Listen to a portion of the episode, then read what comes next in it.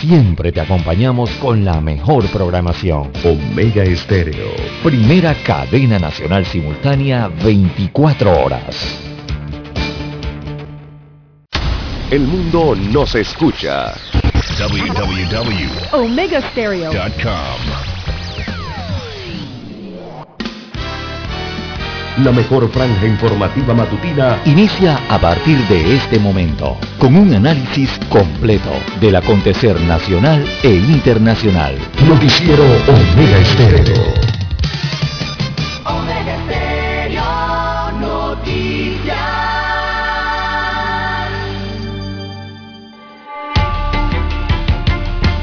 A continuación, los titulares, con los hechos que son noticias hoy.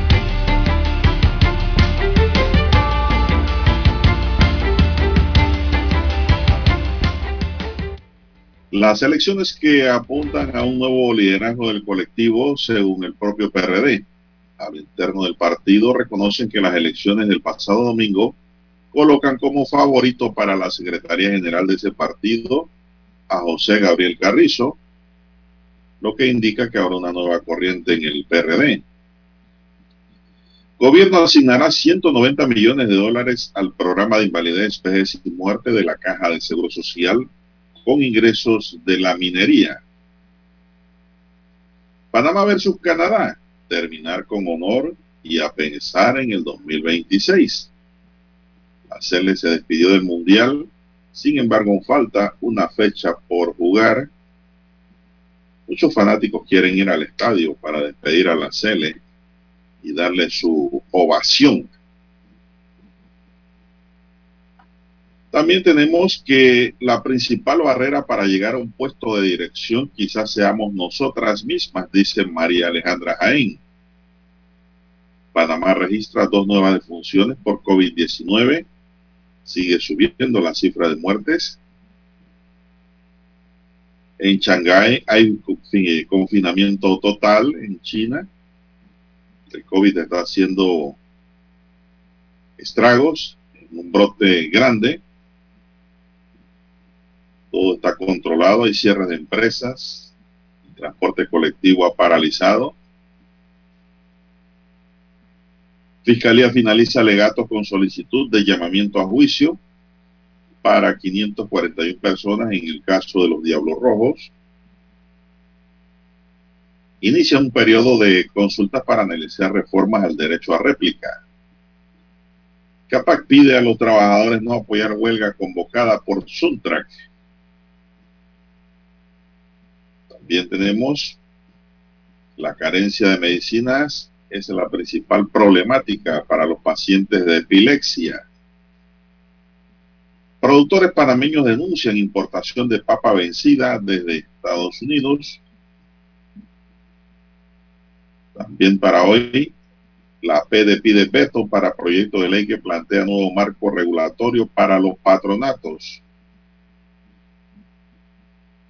Biden propone invertir cerca de 987 millones de dólares en Centroamérica y Haití. En otra nota tenemos que comienza una nueva era en el automovilismo panameño, que le gusta la velocidad y la adrenalina, pues vienen actividades deportivas en esa línea también para hoy, señoras y señores, tenemos dentro de los titulares Instituto Cardiovascular y Torácico será entregado el 12 de julio de este año. Los linces en su ronda encontraron 1.200 dólares falsos en un basurero en Pueblo Nuevo. Corte rechaza el último recurso de casación presentado por Balbina Herrera este rechazo ya lo habíamos dicho aquí en esta mesa de Omega que iba a ocurrir. Era improcedente. Problemas económicos tienen la cinta norteña en un descuido. También tenemos, amigos y amigas, para hoy en el plano internacional, expresidente hondureño Hernández tendrá que demostrar su inocencia en los Estados Unidos, se autoriza su extradición.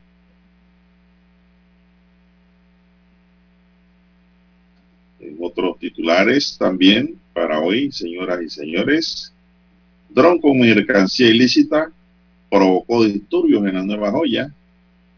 El dron fue ubicado por los custodios. También le truncan el sueño a un joven futbolista la Pedro Barrio. Tenía 17 años de edad y pues su sueño era jugar al fútbol profesionalmente. Amigos y amigas, estos son solamente titulares. En breve regresaremos con los detalles de estas y otras noticias. Estos fueron nuestros titulares de hoy. En breve regresamos. Para anunciarse en Omega Estéreo, marque el 269-2237. Con mucho gusto le brindaremos una atención profesional y personalizada. Su publicidad en Omega Estéreo. La escucharán de costa a costa y frontera a frontera. Contáctenos 269-2237. Gracias. La mejor franja informativa matutina está en los 107.3 FM de Omega Estéreo, 5.30 AM. Noticiero Omega Estéreo presenta los hechos nacionales e internacionales más relevantes del día. 7.30 AM. Infoanálisis. Con entrevistas y análisis con los personajes que son noticia. De 8 y 30 a 9 y 30 de la mañana, sin rodeos, con Álvaro Alvarado. De lunes a viernes por Omega Estéreo.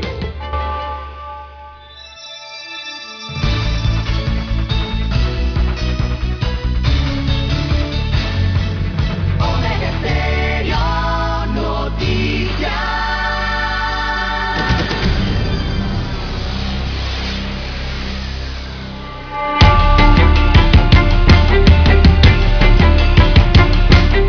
Bien amigos y amigas, muy buenos días. Hoy es martes 29 de marzo del año 2022. Hoy nos acompaña en el tablero de controles don Roberto Antonio Díaz. En la mesa informativa les acompañamos. César Lara. Y Juan de Dios Hernández Sanur para presentarles noticias, comentarios y análisis de lo que pasa en Panamá y el mundo en dos horas de información. Iniciando la jornada como todos los días con fe y devoción, agradeciendo a Dios Todopoderoso por esa oportunidad que nos da de poder compartir una nueva mañana y poder llegar hacia sus hogares, a su puesto de trabajo, como no, así como a su vehículo. Gracias por permitirnos acompañarles en la mañana. No se nos duerma, ¿eh? manténgase despierto, manténgase alerta, que los accidentes están por allí de manera increíble y hay que evitarlos.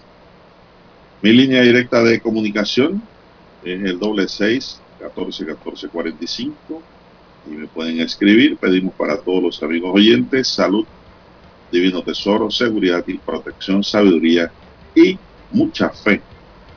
Don César Lara R está en la cuenta de Twitter. Lara, ¿cuál es su cuenta? Bien, estamos en las redes sociales en arroba César Lara R, arroba César Lara R es mi cuenta en la red social Twitter.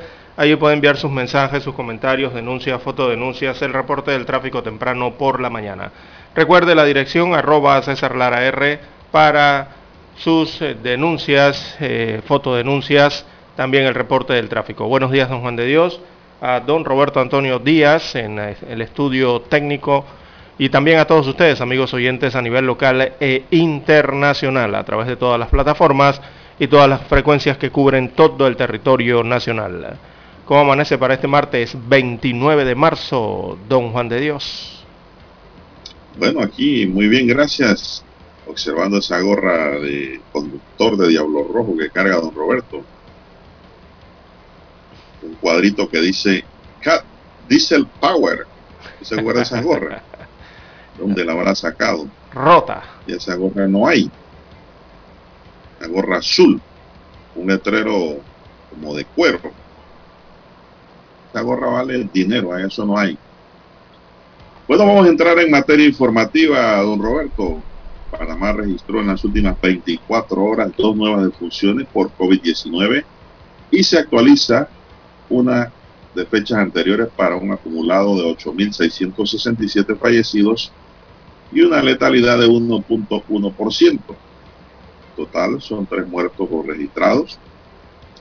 En el país se reportan hasta la fecha 763.068 casos acumulados confirmados, de los cuales 125 son casos nuevos.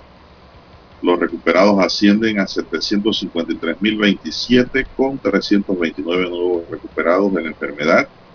Se aplicaron 3.661 pruebas para una positividad de 3.4%.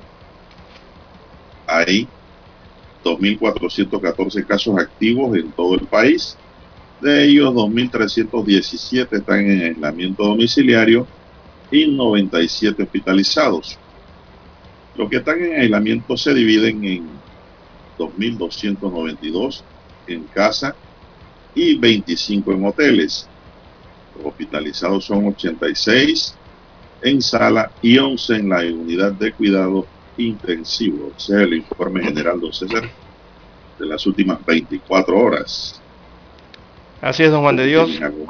3.4% la positividad eh, del país en cuanto a las pruebas o nuevos contagios por el COVID-19. 3.4% se mantiene en control bajo el 5% según las autoridades mundiales de salud. 125 casos a nivel nacional reportado en las últimas 24 horas, eh, don Juan de Dios. Y hay que destacar que para esta Semana Santa entonces se permitirá el desarrollo de actividades religiosas masivas como procesiones, aunque con mascarillas. Así se reiteró el día de ayer la conferencia episcopal eh, panameña Don Juan de Dios. Eh, vamos a hacer... Con mascarilla. Así es, con mascarilla. Bueno, ayer mucha gente, don César, andaba por las áreas libres, pero con mascarilla espacios libres con mascarilla. Vamos a hacer una pausa porque son las 5.45, dice don Roberto allá. Vamos a la pausa. Omega Stereo tiene una nueva app. Descárgala en Play Store y App Store totalmente gratis. Escucha Omega Stereo las 24 horas donde estés con nuestra aplicación totalmente nueva. En centrales telefónicas del teléfono es tu mejor opción. Te asesoramos y ofrecemos buena atención. Con años de experiencia trabajando para ti. La casa del teléfono, ubicados en Via Brasil y lista hermosa. La casa del teléfono, líder de telecomunicaciones. La casa del teléfono,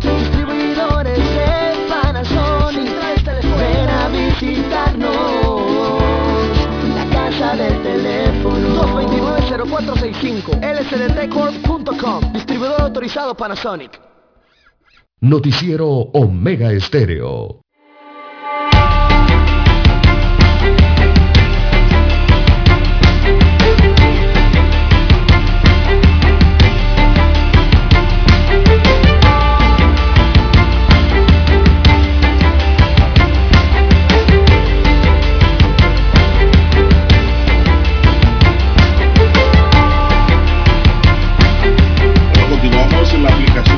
pediátrica y de refuerzo continúa, los niños se siguen protegiendo, los padres siguen protegiendo a sus hijos muy responsablemente. Por otro lado, la operación Panamá continúa esta semana con la aplicación de dosis contra la COVID-19 a la población pediátrica de niños entre 5 y 11 años a través del programa de salud escolar en los centros educativos y la aplicación de dosis de refuerzo a las personas a partir de los 16 años en los puntos fijos de vacunación como centros de salud, policlínicas, hospitales nacionales y regionales, entre otros. A través del programa de salud escolar se tiene programada la vacunación en los circuitos 2.3 en Coclé, 3.2 en Costa Arriba y Costa Abajo de Colón, 4.2, 4.3 y 4.4 en la provincia de Chiriquí. Además, los equipos de enfermería del Ministerio de Salud y de la Caja de Seguro Social tienen programado visitar esta semana 497 escuelas, 444 por el MINSA y 53 por la caja para aplicar vacunas contra la COVID-19 y de otras enfermedades transmisibles en todo el territorio nacional. La aplicación de la dosis a los estudiantes se aplica previo consentimiento de los padres de familia, es decir, tienen que estar autorizadas esa vacunación. Así es, así, así lo han estado haciendo, don Juan de Dios, los diferentes centros educativos en el país. Bueno, a mi hijo le tocó vacunación el día de ayer, precisamente bajo esta autorización, ¿no? Así que actualizaron su cuadro de vacunación, don Juan de Dios. Faltaba la antirretroviral, esta de la, eh, del resfriado, de la influenza. Faltaba esa en el cuadro para actualizar, el resto completo. Así es, don Juan de Dios, eh, lo que está ocurriendo entonces con el COVID-19 en el país, la pandemia, y como ya señalábamos, eh, develando las disposiciones para la celebración de la Semana Mayor, la conferencia episcopal hizo referencia a que se cuenta con la autorización del Ministerio de Salud para el desarrollo de actividades religiosas masivas como son las procesiones, pero haciendo la aclaración que son procesiones con mascarillas. Así que queda a decisión de los párrocos y su comité de higiene y salud de COVID-19 determinar el aforo de los templos según las disposiciones establecidas por el MINSA y las condiciones particulares de cada comunidad. Así dice el documento de la Conferencia Episcopal de Panamá o panameña, firmado por el obispo de Chitré, Rafael Valdivieso Miranda, también el obispo de David, el, es el cardenal José Luis Lacunza, el obispo del Vicariato Apostólico de Darién, Pedro Hernández Cantarrero, y el obispo de Colón Gunayala, em, Manuel Ochogavia Barahona, además del arzobispo metropolitano de Panamá, José Domingo Ulloa, don Juan de Dios. Así que se permitirán las procesiones y las misas, eh, aclarando con el tema específicamente de las procesiones, serían con mascarillas, digo, claro, al igual que lo de los templos, ¿no?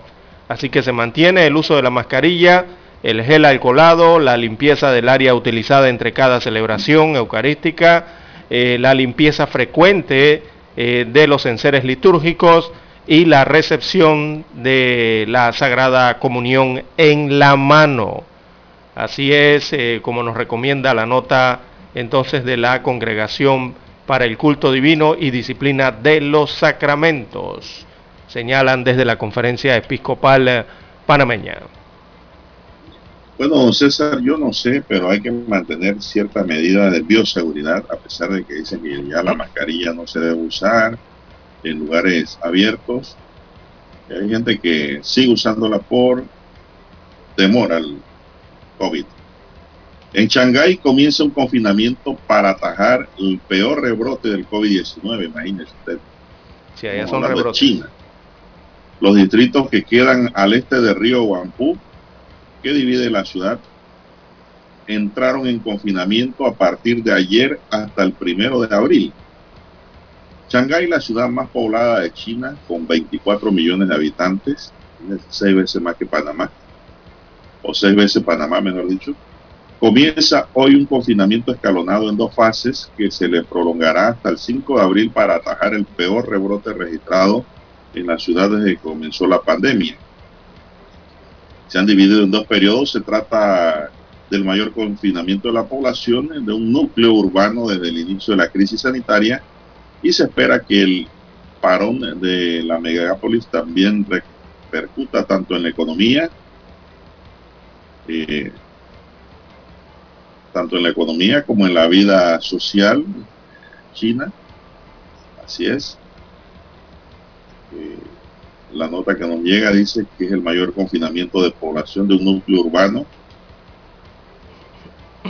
Los distritos que quedan al este del río Huampú que divide la ciudad entrarán en confinamiento a partir, entraron en confinamiento a partir de ayer hasta el primero de abril.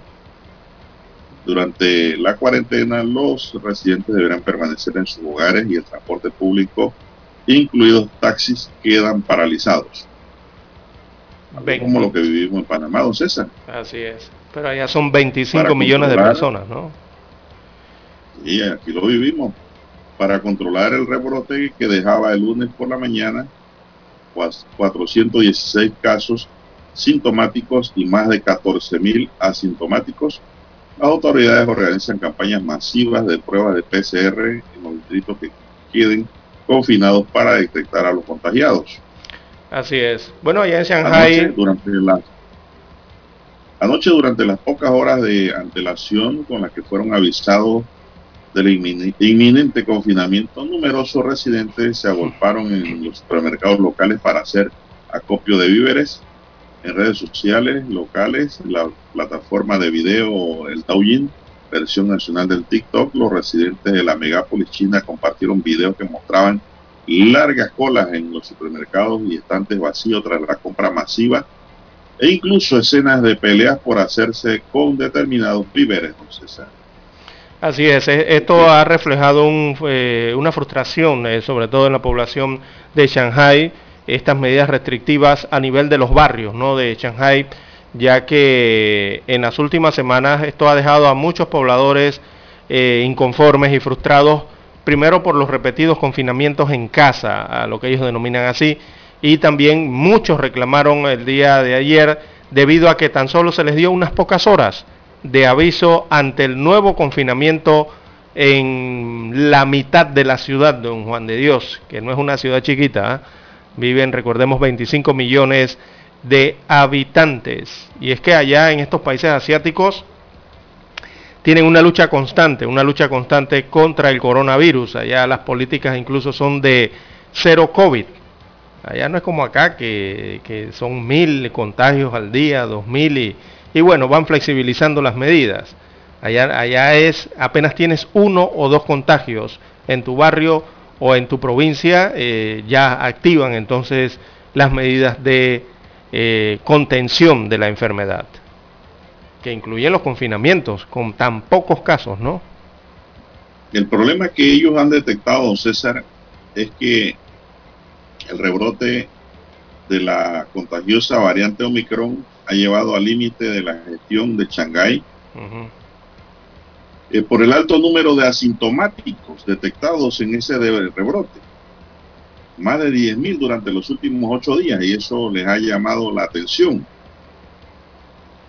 Eso ha dificultado las habituales labores de rastreo y cuarentena. Hay gente que no tienen nada y tienen el COVID. y a su vez lo transmiten.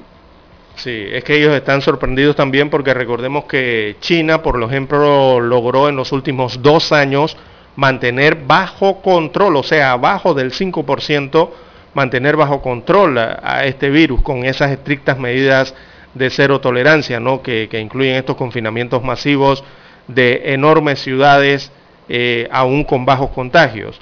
Pero después de tanto tiempo, don Juan de Dios, por ejemplo en Shanghai, la ciudad, allí no ha controlado el virus y los números siguen subiendo en esta ciudad importante, allá en Asia.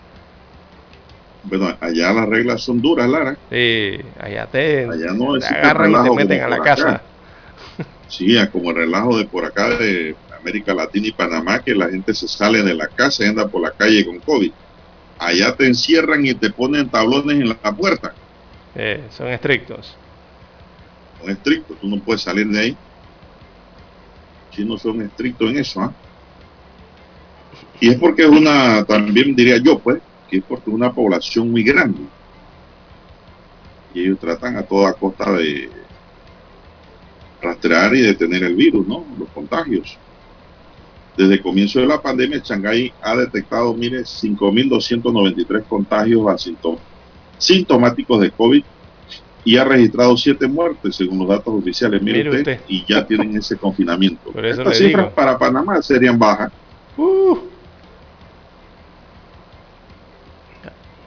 Imagínense usted cómo es el control en Shanghái. La cosa ya no es... La ciudad puerto, ¿no? La ciudad puerto allá en... Ellos han tenido que usar... En Asia. Ellos tienen un centro de convenciones inmenso, don César. Dice que lo han tenido que utilizar como un centro de COVID. Lo han tenido que, adecuar. Bueno, eh, eso ocurre, eso ocurre porque una de las expertas, una de las expertas en de Shanghái de nombre Wu Fan llegó a avisar que se verían cargueros internacionales detenidos flotando en el mar de la China Oriental si la ciudad se paralizase. Sí, ese es el otro problema. Hace, hace unos días dijeron que no iban a paralizar, pero de pronto el gobierno ordenó paralizar todo.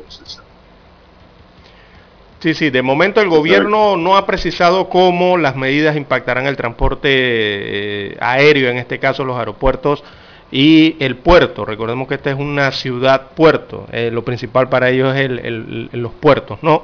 Pero allá las autoridades en Changán han insistido en, eh, en, la importancia esta de mantener activo lo que es el motor de la ciudad. sus motores son los puertos y de segundo los aeropuertos. Así que están evaluando eso a ver cómo van a, hacer, ¿no? Pero la variante Omicron, don Juan de Dios, allá en esa ciudad china resultó también difícil de erradicar. Y es que es difícil de erradicar en el mundo. Y en las últimas semanas eh, allá en Shanghai entonces se reportaron miles de casos diarios que resultan insignificantes en comparación global, como usted bien lo ha señalado anteriormente, y significan un fuerte aumento desde los menos de 100 contagios diarios en febrero registrados en ese punto del Asia. O sea, ellos con, cifras muy bajas, ya ellos activan todas sus medidas, ¿no? No esperan mucho tiempo, como usted bien señala acá en Latinoamérica. Bueno, es una forma de, de encerrar el virus, de cortarle el camino. Así es. Eh, han ordenado implementar el trabajo, el teletrabajo también desde casa para los empleados, excepto en los casos en las compañías que garantizan la vida y la operación de la ciudad, ¿no? Los puertos, sí. Entre, los que se encuentran en el sector energético, telecomunicaciones y suministro de alimentos. Son controles que se han pues ordenado en Shanghai o Shanghai, como usted le quiera llamar. Bien, vamos a la pausa, don Roberto. Tenemos que escuchar nuestro himno nacional.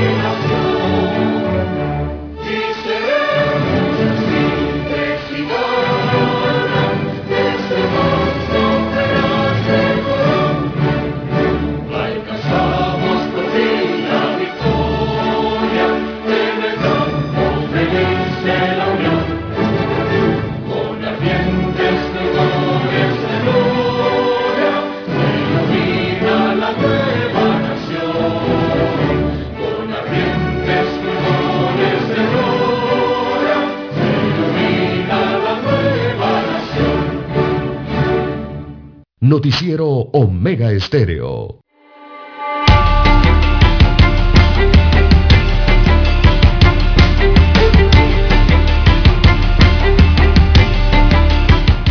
Bien, son las seis tres minutos, señoras y señores, seis tres minutos. Vamos con otras notas, don César. La Fiscalía Superior Anticorrupción de Descarga ha culminado los alegatos con las solicitudes de llamamiento a juicio para 541 personas por la presunta comisión del delito contra la administración pública en perjuicio de la ATTT ante el juzgado primero liquidador de causas penales en la audiencia preliminar realizada en las instalaciones de Ignacio Roberto Durán y Juan Díaz.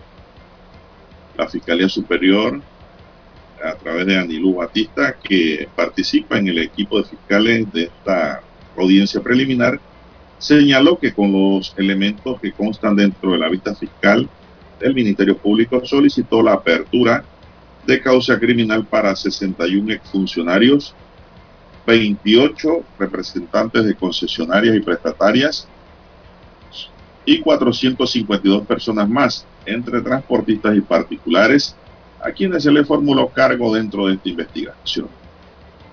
En la conclusión de los alegatos, a cargo de la fiscal Kira Tascón, se indicó la existencia de una triangulación con un grado de complicidad por parte de las concesionarias y los transportistas, tanto con el actuar doloso por parte de los exfuncionarios. En estos días de audiencia se estableció además cuál era la participación de cada uno. Eh, mañana, o sea, vamos a ver, hoy es 29, o sea, esto no es mañana ya, esto es hoy, amigos y amigas, revisando el calendario aquí. Y es que hoy se reanudará este acto de audiencia con los alegatos que presentará la víctima, representante de la ATT, la víctima es la ATT, que está constituida como querellante y posteriormente iniciarán los alegatos de la defensa de los imputados. Esta audiencia preliminar inició el 14 de marzo de 2022 por la investigación conocida como compensación de Diablos Rojos, a raíz de denuncias interpuestas por varias personas en torno a posibles irregularidades en las cancelaciones y reasignaciones de los certificados de operación de estos vehículos. Estas irregularidades incurrían en un perjuicio económico a la administración pública. Todo ocurrió durante el proceso de modernización del sistema de transporte público en la ciudad capital, caso Diablo Rojo reúne la acumulación de todas estas denuncias, don César. No sé si tienes algo más sobre este tema.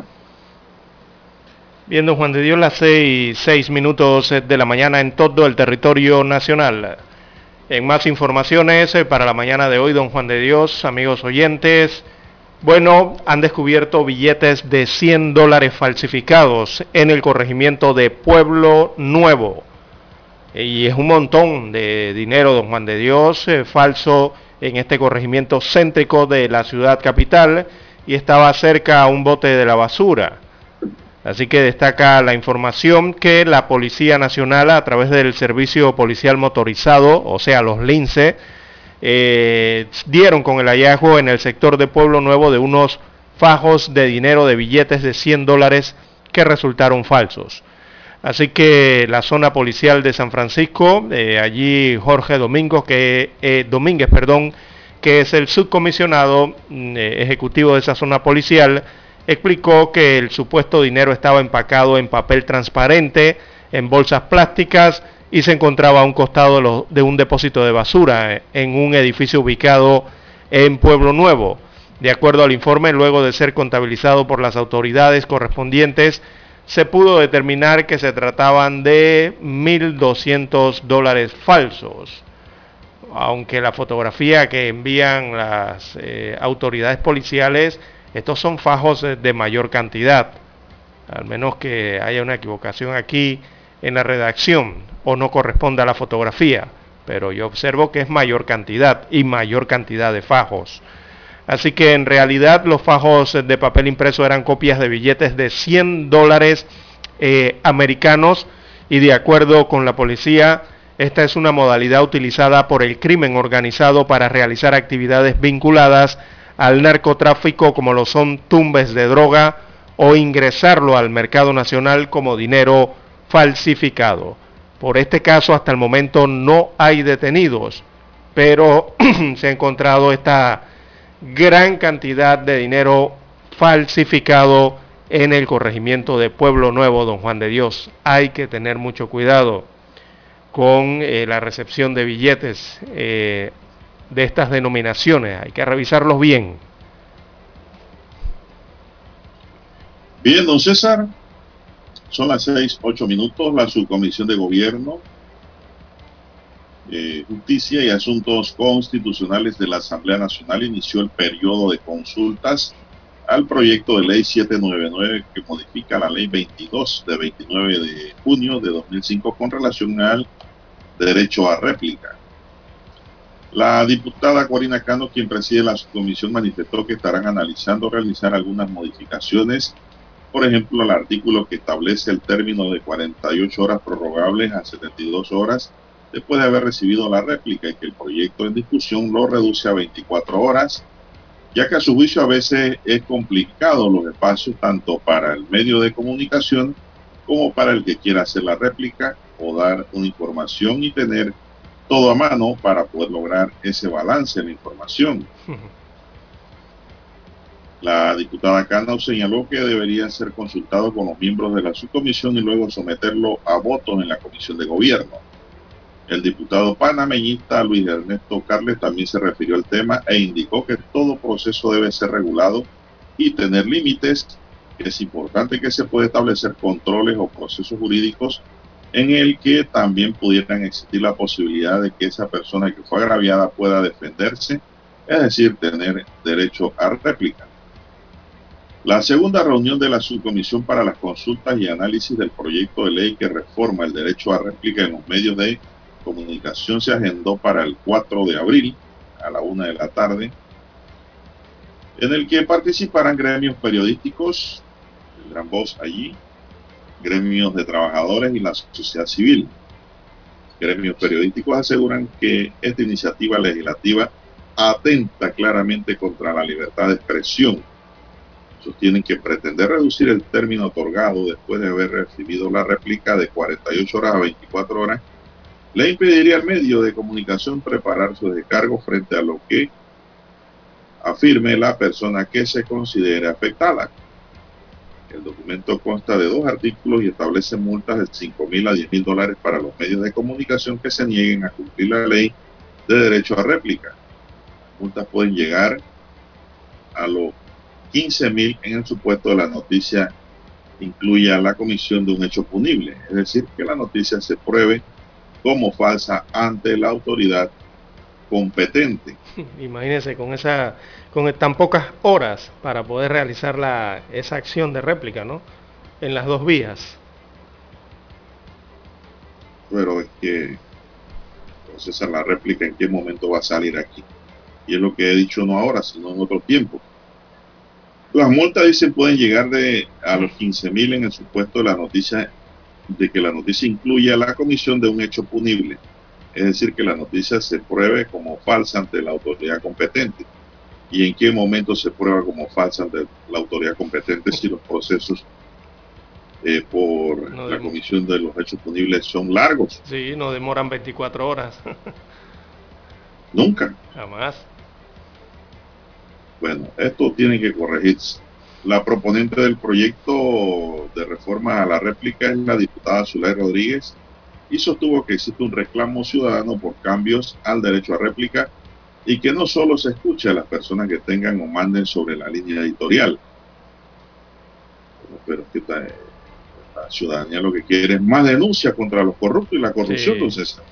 Sí, y, Eso es lo que exigen. Sí, y, llama la atención, don Juan de Dios, que este proyecto de ley... Ya no está pidiendo ninguna réplica. Exacto. Este proyecto de ley viene llegando ya prácticamente para un contexto político electoral, don Juan de Dios. Eh, ya vemos que los partidos políticos se están organizando para lo que será el próximo torneo electoral. Ya el propio Tribunal Electoral también emitió el, eh, decreto este de organización para las próximas elecciones.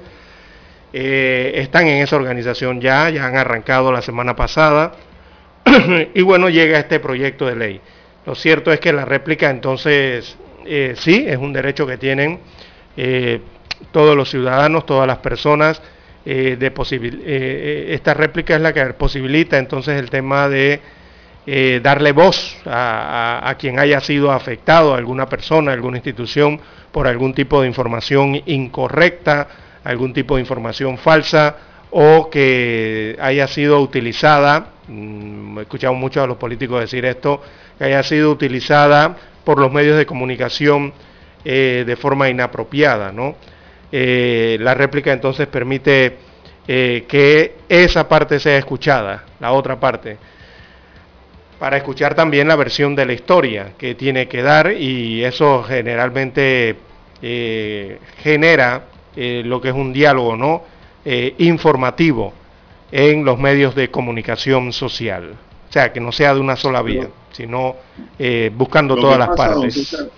Es que esto de réplica, esto es tan ambiguo y tan extenso que si usted quiere una réplica en el periódico, usted tiene que demostrarle al periódico que lo que salió allí es falso. El periódico está equivocado, exacto, que la línea editorial está equivocada. No es porque César dijo una cosa y yo digo otra. Eso no es réplica. Eso no es réplica. La réplica es un derecho a aclaración de la noticia. Pero para que esa aclaración se dé, yo tengo que probar, tengo que demostrarle al medio de que eso que salió allí no es cierto. De lo tanto, se desvanece la petición. Y al final van a terminar en los tribunales, pues. Si en caso tal la persona afectada se sienta afectada y demuestre de que lo que dijo el periódico no es cierto. Esto es tan ambiguo y extenso que hay primero que definir qué es la réplica. ¿Cómo se pide la réplica? ¿En qué momento se pide? ¿Qué elementos de convicción le tengo que demostrar al periódico de que lo que han dicho o ha salido es falso? Así se maneja esto. Esto no es porque César Lara dijo una cosa o Juan de Dios y el, el que se dice, no, eso no fue así. Yo quiero que me dejen hablar. Yo quiero que me dejen escribir. No, señor. Si lo que se dice es una verdad, ¿qué réplica puedes tener ante la verdad? Tu verdad. Tu verdad demuestra ante los tribunales. Así es. Bueno, don Juan de Dios, esto, perdón, esto llega, no sé, hay muchas personas que temen ser expuestos por los medios de comunicación social, eh, sobre todo los políticos, y ahora que viene la campaña electoral curiosamente llega este proyecto de ley. Noticiero Omega Estéreo. Desde los estudios de Omega Estéreo, establecemos contacto vía satélite con la voz de América. Desde Washington, presentamos el reportaje internacional.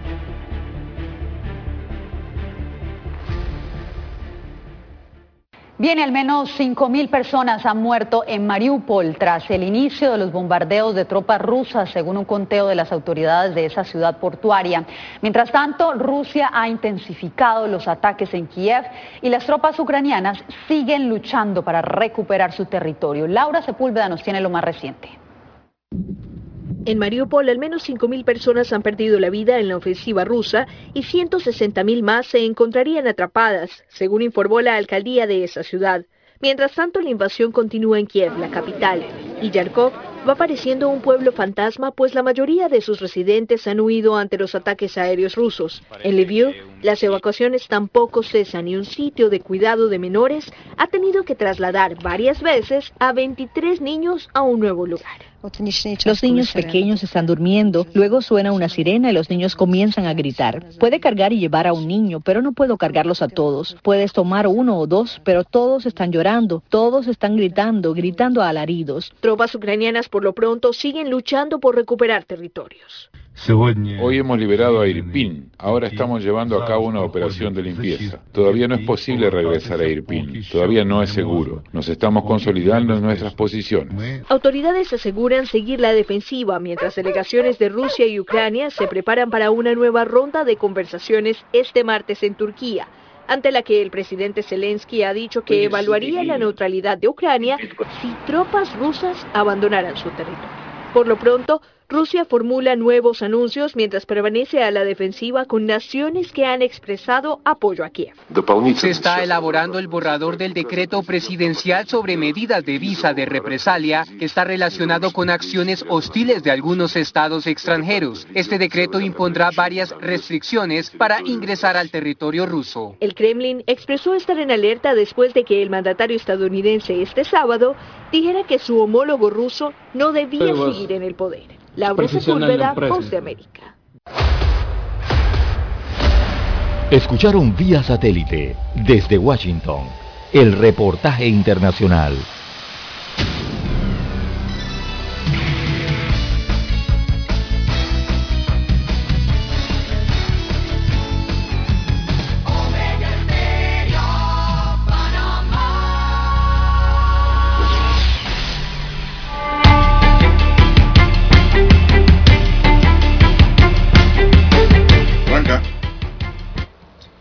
Bien, arranca don César con la siguiente noticia que tenemos en la agenda. Son las 6:19 minutos. Dígame usted. Bien, don Juan de Dios, en más informaciones eh, para la mañana de hoy, tenemos que se destinará un 50% de ingresos de la minería o la extracción de cobre específicamente, eh, serán destinados para el pago de la cuota de jubilación de la caja del Seguro Social, por lo menos la parte que le corresponde al Estado de esta extracción. Así fue anunciado ayer que a partir de este año el 50% de los ingresos mínimos anuales por extracción de cobre, alrededor de unos 190 millones de dólares al año, serán destinados para el programa de invalidez, vejez y muerte, el IBM de la Caja del Seguro Social, según manifestara ayer el presidente constitucional Laurentino Cortizo Cohen a través de un mensaje a la nación que fue transmitido en cadena nacional de televisión la tarde de ayer. Eh, de acuerdo al presidente, al asignar estos recursos al programa IBM de la Caja del Seguro Social, los jubilados y pensionados tendrán la tranquilidad de que sus pagos están garantizados. El jefe del Ejecutivo informó que ya está listo el proyecto de contrato ley que será presentado a la empresa minera Panamá y detalló cómo serían utilizados los fondos de los ingresos mínimos anuales por la extracción de cobre en el país, luego de unos dos meses de haber culminado las negociaciones con la minera. Aseguró ayer también que el 20% de los ingresos mínimos anuales serán para que ningún jubilado o pensionado de la Caja del Seguro Social reciba menos de 350 balboas mensuales. También se informó que el 31 de diciembre en Panamá eh, se registraron 110.675 personas que serán beneficiadas. Destacó que los ingresos anuales mínimos, unos 375 millones de dólares, esto vendría siendo, cuando hablan de ingresos anuales mínimos, serían las regalías eh, y también el impuesto sobre la renta eh, es una cifra importante. Además, explicó que el 25% de los ingresos mínimos anuales serán destinados a los distritos de Donoso, el Distrito Especial Minero de Omar Torrijos Herrera, en la provincia de Colón y también en áreas colindantes al proyecto. En este sentido, destacó, o más bien detalló, que de esos ingresos un mínimo del 95% será destinado a proyectos de inversión y solo hasta un 5% para funcionamiento. Están asegurándose ahí de que no se vaya en planilla. Así que Cortizo resaltó que para el manejo de estos fondos se establecerá un fideicomiso que se denominará Fideicomiso Conquista del Atlántico.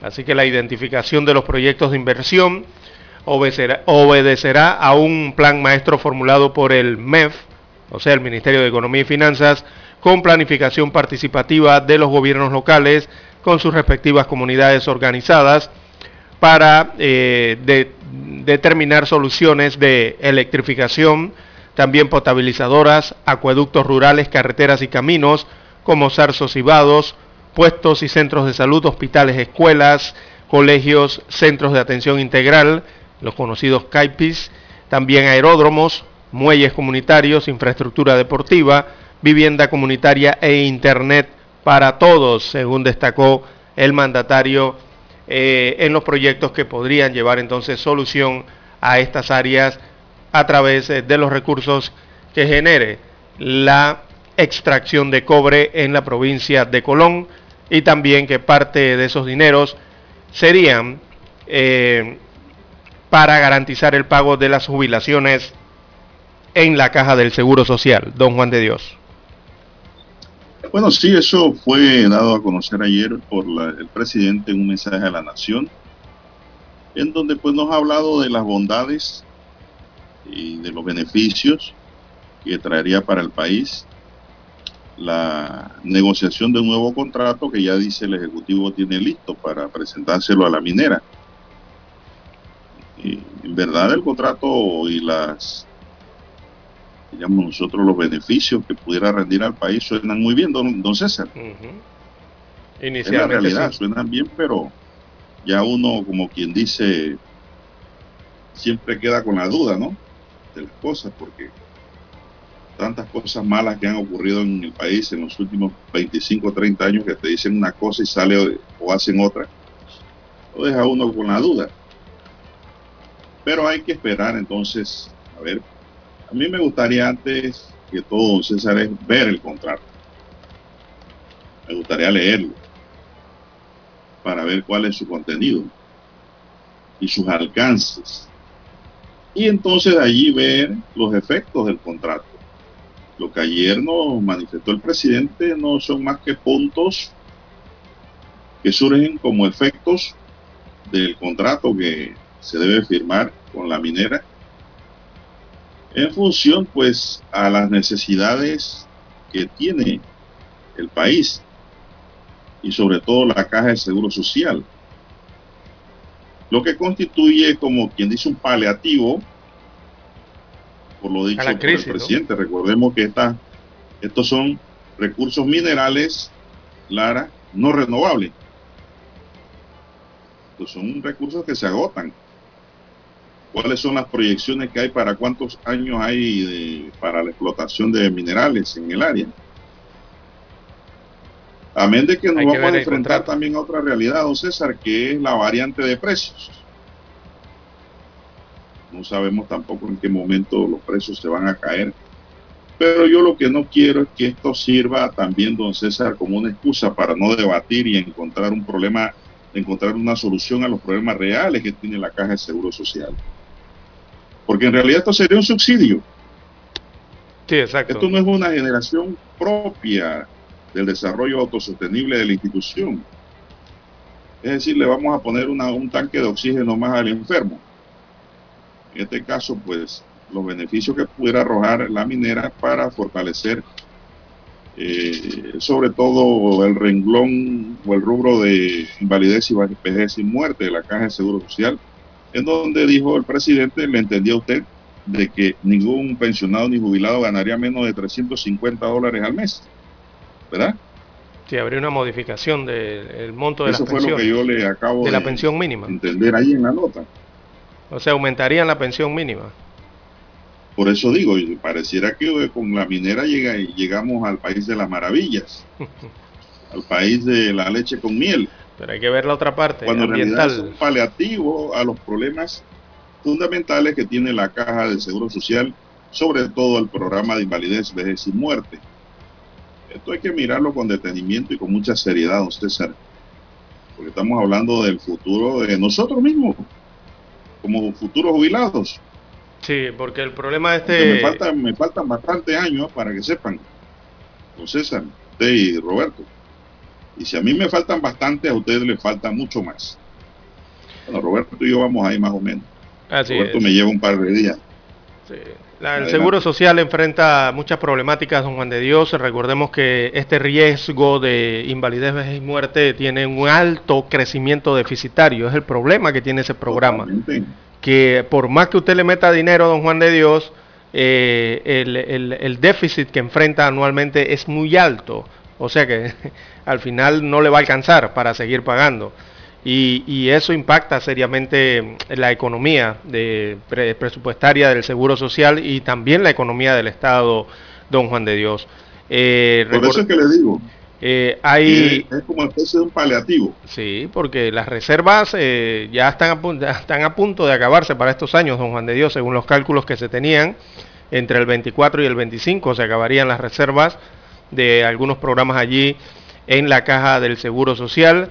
Y bueno, eh, no podemos dar cifra exacta de esto porque los estados financieros eh, no se han entregado. Por ahí dice que la OIT los va a entregar un análisis, ¿no?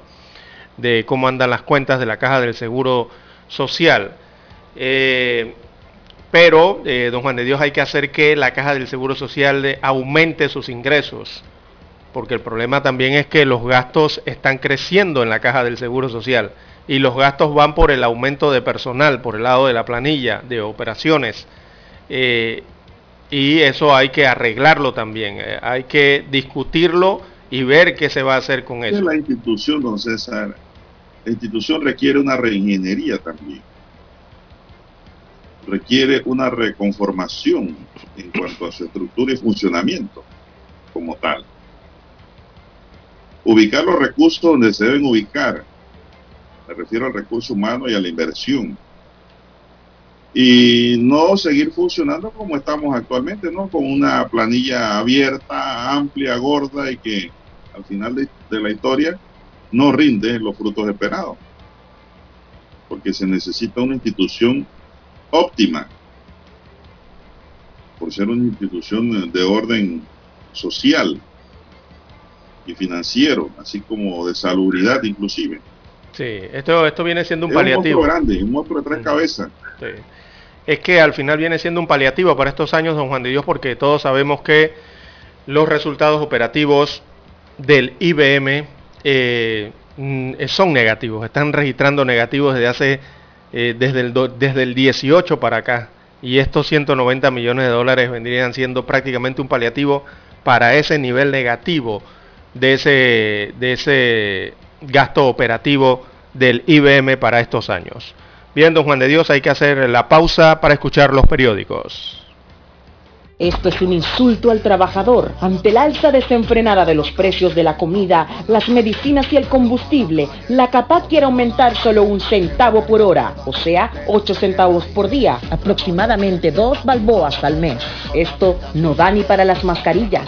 Llamamos a los trabajadores a la unidad y a la lucha. No aceptaremos migajas mientras los empresarios se hacen más millonarios. Salarios justos o huelga nacional. Mensaje de Suntra. Omega Estéreo, 24 horas en FM Estéreo. Desde los estudios de Omega Estéreo, establecemos contacto vía satélite con la voz de América. Desde Washington, presentamos el reportaje internacional.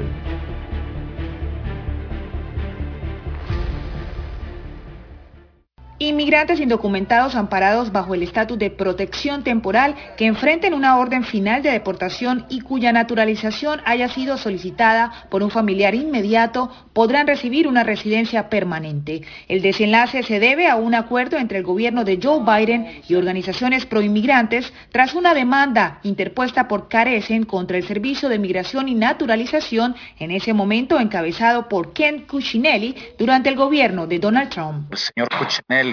Era el encargado de la agencia, porque cambió una política que le quitaba la habilidad a ciertos miembros del TPS a poder ajustar su estado. Según la sentencia emanada por una corte del Distrito de Columbia, ambas partes creen que la liquidación legal sirve mejor a los intereses del público, ya que se está violando un procedimiento administrativo motivado por un sesgo racial y antiinmigrante.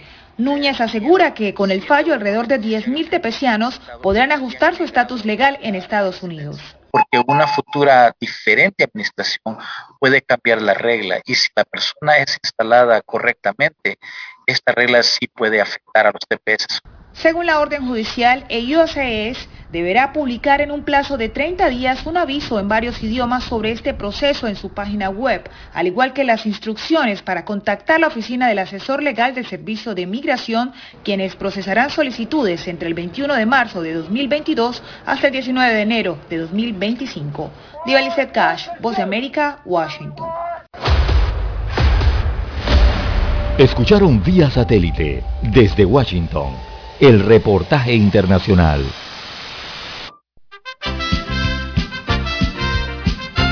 Infoanálisis, de lunes a viernes, de 7 y 30 a 8 y 30 de la mañana por los 107.3 FM de Omega Estéreo.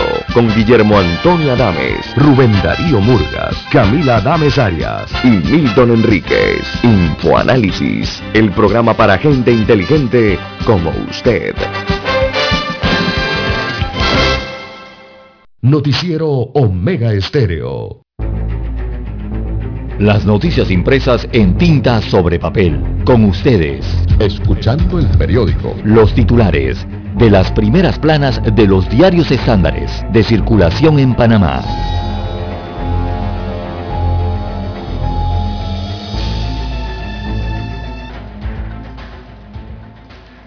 Bien, amigos oyentes, el diario La Estrella de Panamá titula para esta mañana PRD las elecciones que apuntan a un nuevo liderazgo del colectivo. Así que a lo interno del Partido Revolucionario Democrático PRD reconocen que las elecciones del pasado domingo colocaron como favorito para la Secretaría General del colectivo al vicepresidente de la República José Gabriel Carrizo Jaén, lo que representaría una nueva corriente en el partido. También para hoy titula La Estrella de Panamá, Gobierno fondeará el IBM con ingresos de la minería.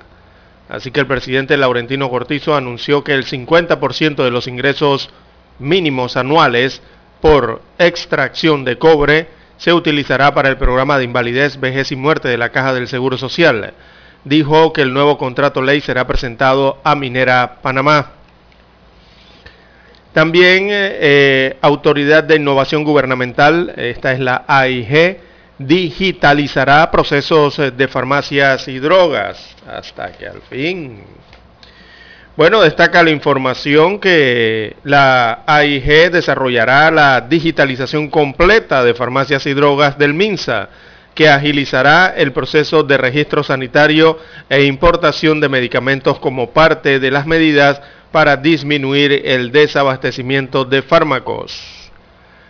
Hay reportaje especial en el diario La Estrella de Panamá eh, respecto a los pacientes epilépticos, eh, también con pocos especialistas eh, para atenderlos. Así que la escasez de neurólogos, de personal calificado en las clínicas, así como la ausencia de medicamentos genéricos afectan a los pacientes que sufren de epilepsia.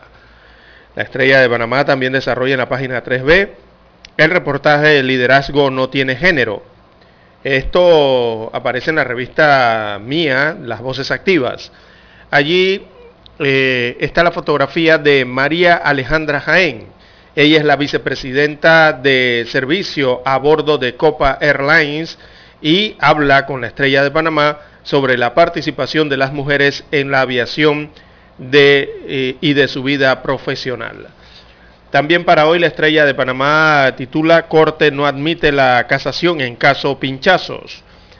Así que la Corte, la sala, en este caso la sala penal de la Corte Suprema de Justicia, no admitió el recurso de casación que presentó el abogado de Balvin Herrera en contra del fallo por decreto no culpable al expresidente Ricardo Martinelli Berrocal por las escuchas ilegales durante su administración. La Corte se fundamentó en que sobre un segundo fallo absolutorio no cabe recurso alguno.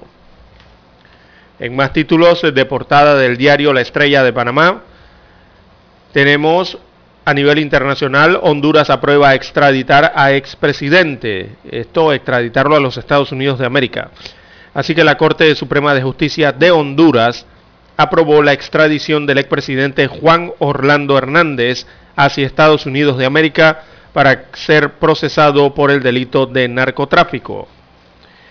También en el cine, bueno, precisamente en el Oscar, una gala llena de emociones y recuerdos, así que los recuerdos de películas que han marcado la industria del cine y el incidente del actor Will Smith fueron eh, los protagonistas de la premiación número 94 de los Óscares realizada el pasado domingo. Bien, eh, la fotografía principal del diario La Estrella de Panamá la titulan COVID-19 a forma de pregunta, fin de las mascarillas. Bueno, desde ayer en el país quedó eliminado el uso obligatorio de las mascarillas en los lugares al aire libre y a pesar de la nueva disposición, muchas personas las utilizaban el día de ayer. Así que la nueva medida representa además una fase más para volver a la normalidad afectada desde hace dos años por la crisis sanitaria ocasionada por la COVID-19. Así lo muestra o lo describe la fotografía principal del diario La Estrella de Panamá, en que muchos de los peatones en una vía principal en la ciudad, sobre todo el casco antiguo, aún eh, circulaban con mascarillas, sobre todo en estos lugares abiertos. Bien, amigos oyentes, estos son los títulos del diario La Estrella de Panamá. Revisamos ahora la portada del diario La Prensa. Bueno, la prensa para hoy dice, educación sexual, el eterno debate que no logra avances. El concepto de educación integral de la sexualidad es aún débil en Panamá y las normativas que buscan establecerlo quedan constantemente estancadas en discusiones en la Asamblea Nacional. Suspender clases es poco acertado, dice Jóvenes Unidos por la Educación. Panamá sin respuesta ante alza de combustibles. También tenemos para hoy que Heriberto Araúz y sus viejas simpatías por Ricardo Martinelli es un reportaje que tiene el diario La Prensa para hoy. Dice en octubre de 2012, cuando la Corte Suprema de Justicia lo designó magistrado del Tribunal Electoral, Heriberto Araúz estuvo en el ojo de la tormenta. Panamá registra 125 casos nuevos de COVID-19 y dos defunciones.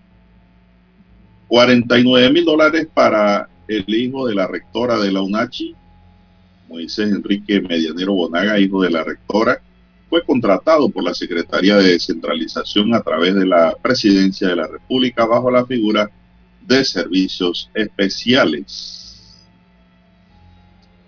Los casos de coronavirus crecen en Shanghái a pesar del confinamiento por la pandemia. El 50% de ingresos mínimos anuales por la extracción de cobre en Colombia se destinará al IBM de la Caja del Seguro Social, dice el presidente Cortizo en un mensaje a la nación. Madeleine Albright, una vida de escapes y conquistas, es un reportaje que tiene hoy el diario La Prensa sobre la trayectoria de esta distinguida funcionaria estadounidense. Proyecto de ley sobre derecho a replicar voces a favor y también voces en contra. Sala Penal rechaza casación y valida fallo favorable a Martinelli. Bueno, esta mesa lo dijo César de un principio que ese recurso no tenía asidero, es decir, no tenía agarre para prosperar. En todo caso, nosotros dijimos que era más procedente una demanda de inconstitucionalidad contra el fallo que el propio recurso de casación. Y el tiempo nos ha dado la razón. Fiscalía pide enjuiciar a 541 personas por peculado doloso. Will Smith ofrece disculpas a Chris Rock por haberlo agredido en los Oscars en Hollywood. Presidente de Brasil ingresa en hospital para exámenes tras sentirse indispuesto. Kiev confirma repliegue ruso en Irpin y Fuerzas ucranianas afirmaron haber liberado ayer la localidad de Irpin a las fuerzas de Kiev, poco después de informar que habían obligado a retroceder a las tropas rusas en el cercano pueblo de Malarogán, situado a unos cuatro kilómetros al este de Yarkov y también cerca de la capital. Thomas Christiansen le pasa el balón a la FEPAFO nunca había tenido la oportunidad de dirigir una selección nacional hasta que en Panamá se le abrieron las puertas. Él quiere seguir dirigiendo. El tema es ahora el financiamiento para pagar en su servicio, don César. Esto no se arregla con firmas, como ayer circularon firmas en redes sociales, en lista, dice, para que Cristian se, se quede. No, no, no. Esto se soluciona es pagando lo que vale. BID llama a Latinoamérica a compensar falta de materias primas por guerra en Ucrania. Aumentan precios de alquiler de oficinas de la ATT en plena pandemia. La Autoridad de Tránsito licitó de manera excepcional la renovación del contrato de alquiler de las oficinas que ocupa en el centro comercial Los Pueblos con empresa Pavilion Financial Company. Colombia se aferra a un milagro mundialista ante Peckerman y su golpeada Venezuela. Acusan autoridades mexicanas de ocultar información sobre desaparición de 43 estudiantes en el año 2014, dice otro titular. APD pide tomar acciones para evitar cierre de calles y el veto del proyecto sobre patronatos. También tenemos, señoras y señores, el partido contra Macedonia del Norte es un asunto de vida o muerte para Cristiano Ronaldo. Honduras extraditará al expresidente Juan Orlando Hernández a Estados Unidos por narcotráfico. Biden incluye impuestos a los millonarios dentro de su presupuesto. Bien, amigos y amigas, estos son titulares del diario La Prensa que le hemos dado a conocer para hoy. Vamos a hacer una pequeña pausa y regresamos con más. Hasta aquí, escuchando el periódico. Las noticias de primera plana, impresas en tinta sobre papel. 7.30 AM. Infoanálisis, con entrevistas y análisis con los personajes que son noticia. La mejor franja informativa matutina está en los 107.3 FM de Omega Estéreo, cadena nacional. En el grupo editorial El Siglo y la Estrella nos preparamos para la selección de las 25 mujeres más destacadas edición 2022. 100 mujeres profesionales de todos los ámbitos nominarán a sus candidatas en ciencia, cultura, política, deporte y emprendimiento. A partir del 1 de marzo, Mes Internacional de la Mujer, se publicarán todas las nominadas en La Estrella y El Siglo. Forma parte de este proyecto único que reconoce el aporte de la mujer panameña. Desde los estudios de Omega Estéreo, establecemos contacto vía satélite con la voz de América. Desde Washington, presentamos el reportaje internacional.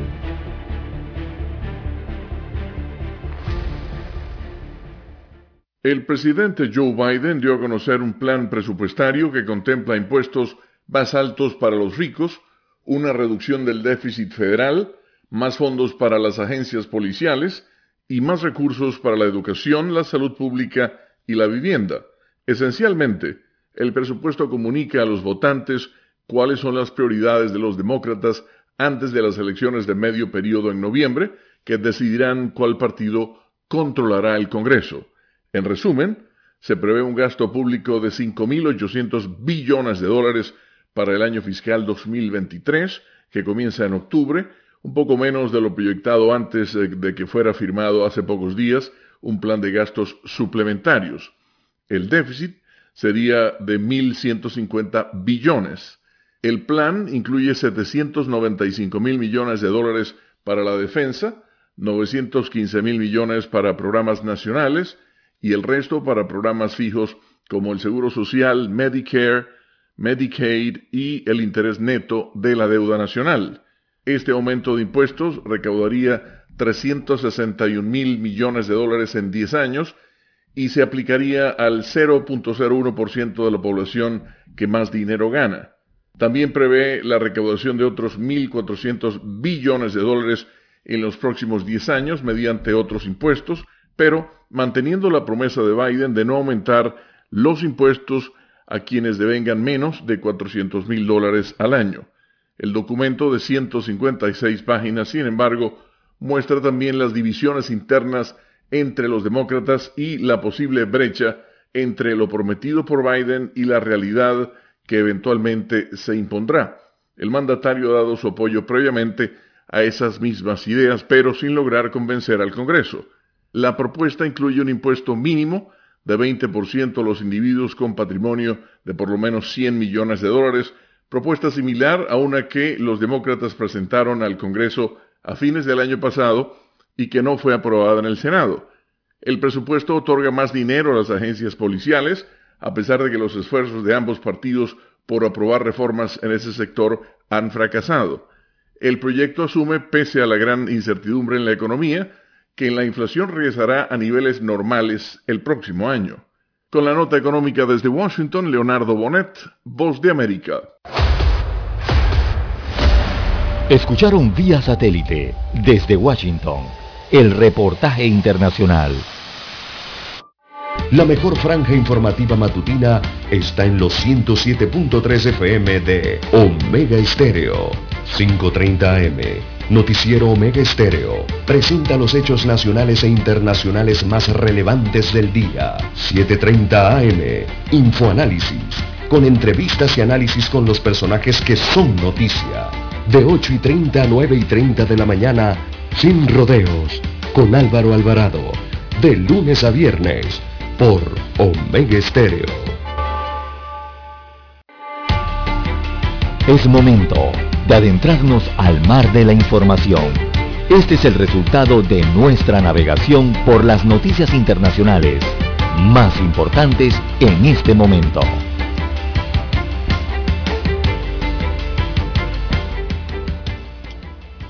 Bien, continuamos, don César. ¿Qué está pasando por el mundo? Bien, don Juan de Dios, a nivel eh, internacional, eh, bueno, Rusia y Ucrania comienzan nueva ronda de negociaciones y presidente turco eh, les pide que pongan fin a la tragedia.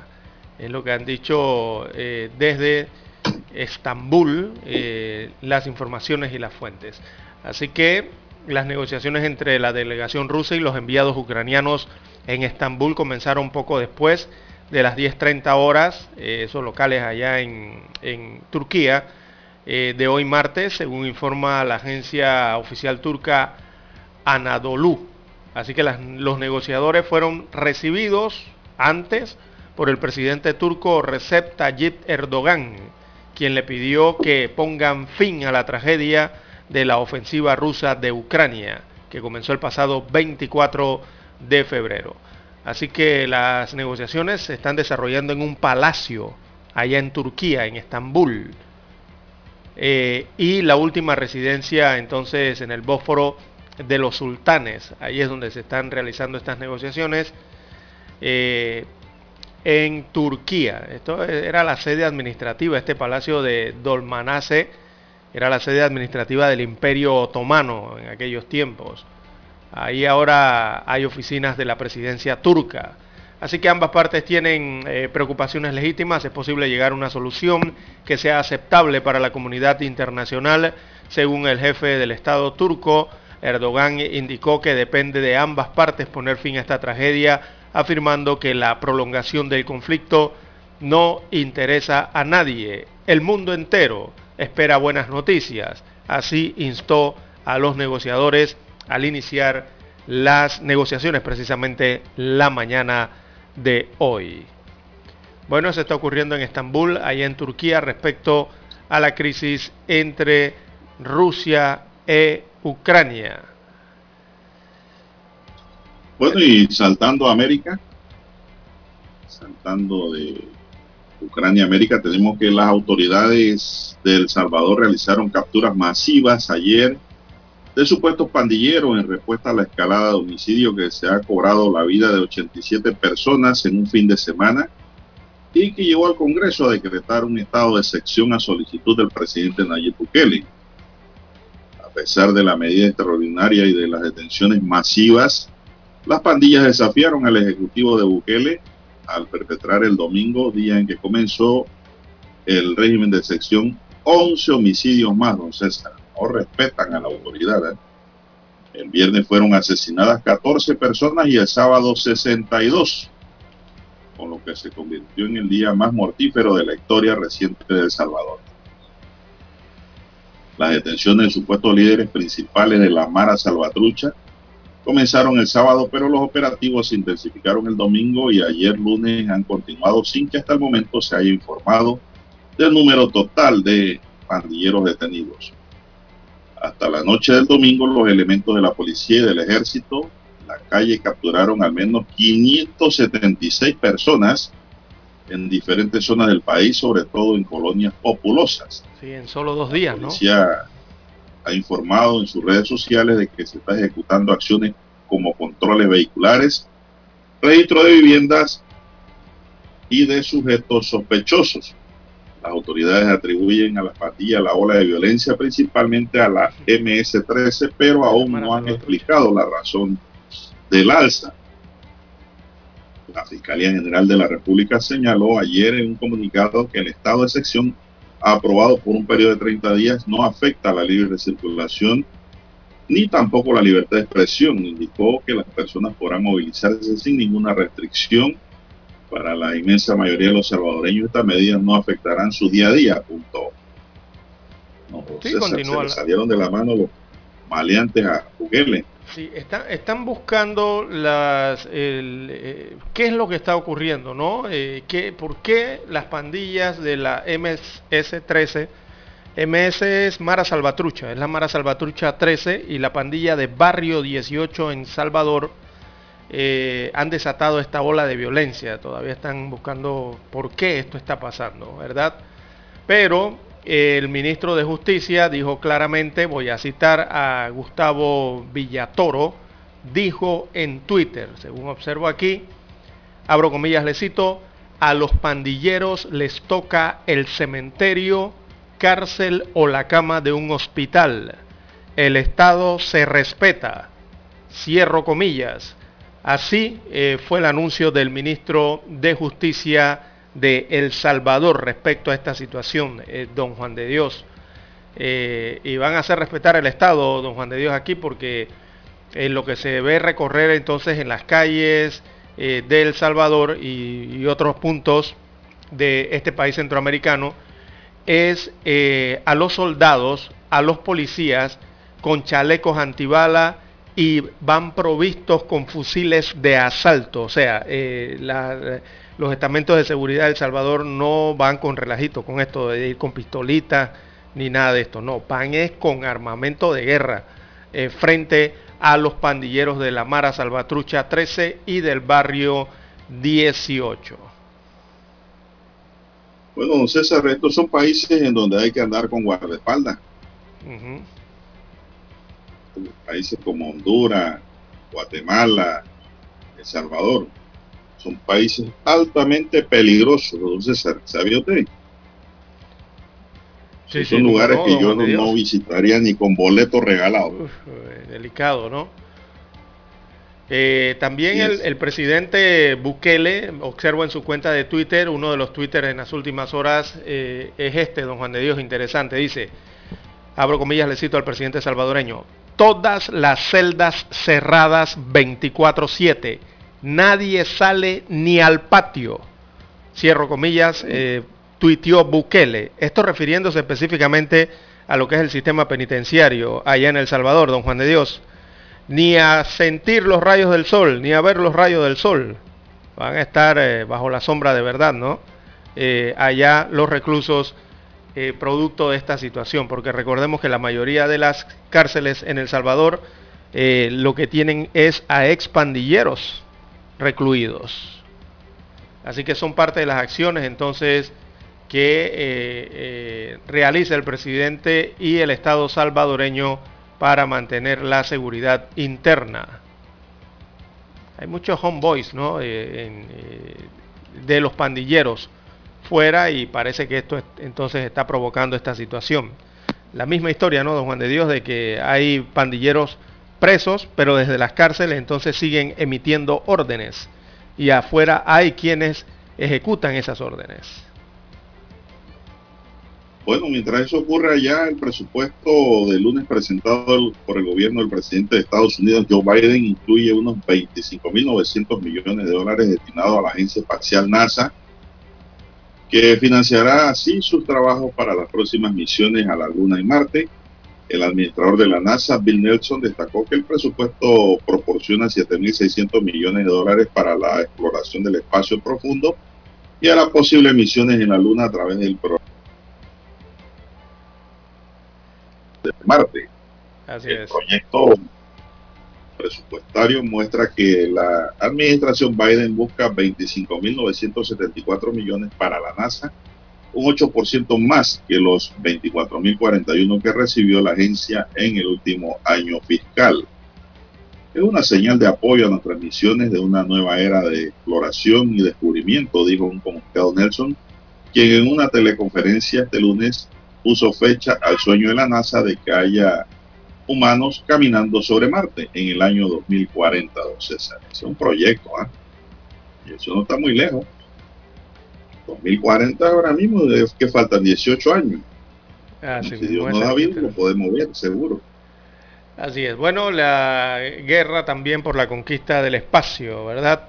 Y hablando de esta, de esto del espacio, don Juan de Dios, eh, hay un efecto que causa también la guerra de Ucrania y Rusia. Y ese efecto es el futuro de la Estación Espacial Internacional.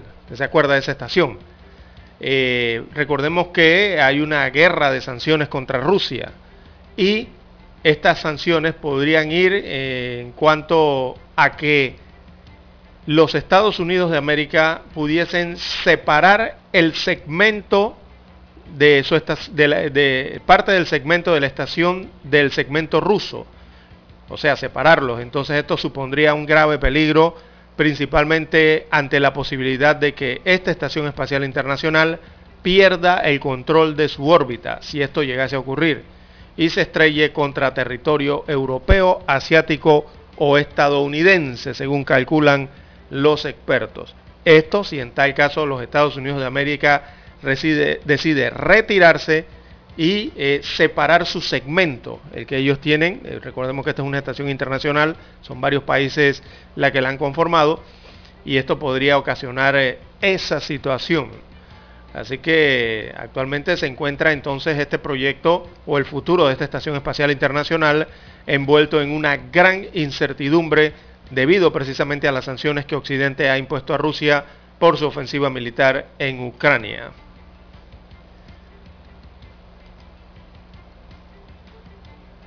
Bien, amigos oyentes, el reloj marca las 7 en punto de la mañana, hora de hacer la conexión satélite. El satélite indica que es momento de nuestra conexión. Desde Washington, vía satélite. Y para Omega Estéreo de Panamá, buenos días, América. Buenos días, América. Vía satélite. Desde Washington.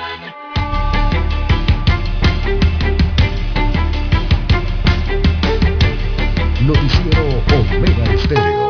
Noticiero Omega Estéreo. La voz de América presenta.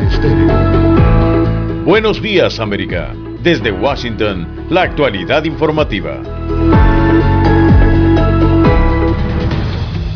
El presidente Biden reitera que Putin no debería permanecer en el poder y propone nuevos fondos para Ucrania. La ONU destina funcionario para que negocie una tregua entre Ucrania y Rusia. Además, ola de violencia en El Salvador. El presidente Nayib Bukele declara estado de excepción. ¿Qué tal? Bienvenidos a las noticias. El presidente Joe Biden no se retractó de su discurso en el que dijo que el presidente Vladimir Putin no puede permanecer en el poder. Esto a pesar de que la Casa Blanca intentó aclararlo posteriormente. Veamos lo que dijo.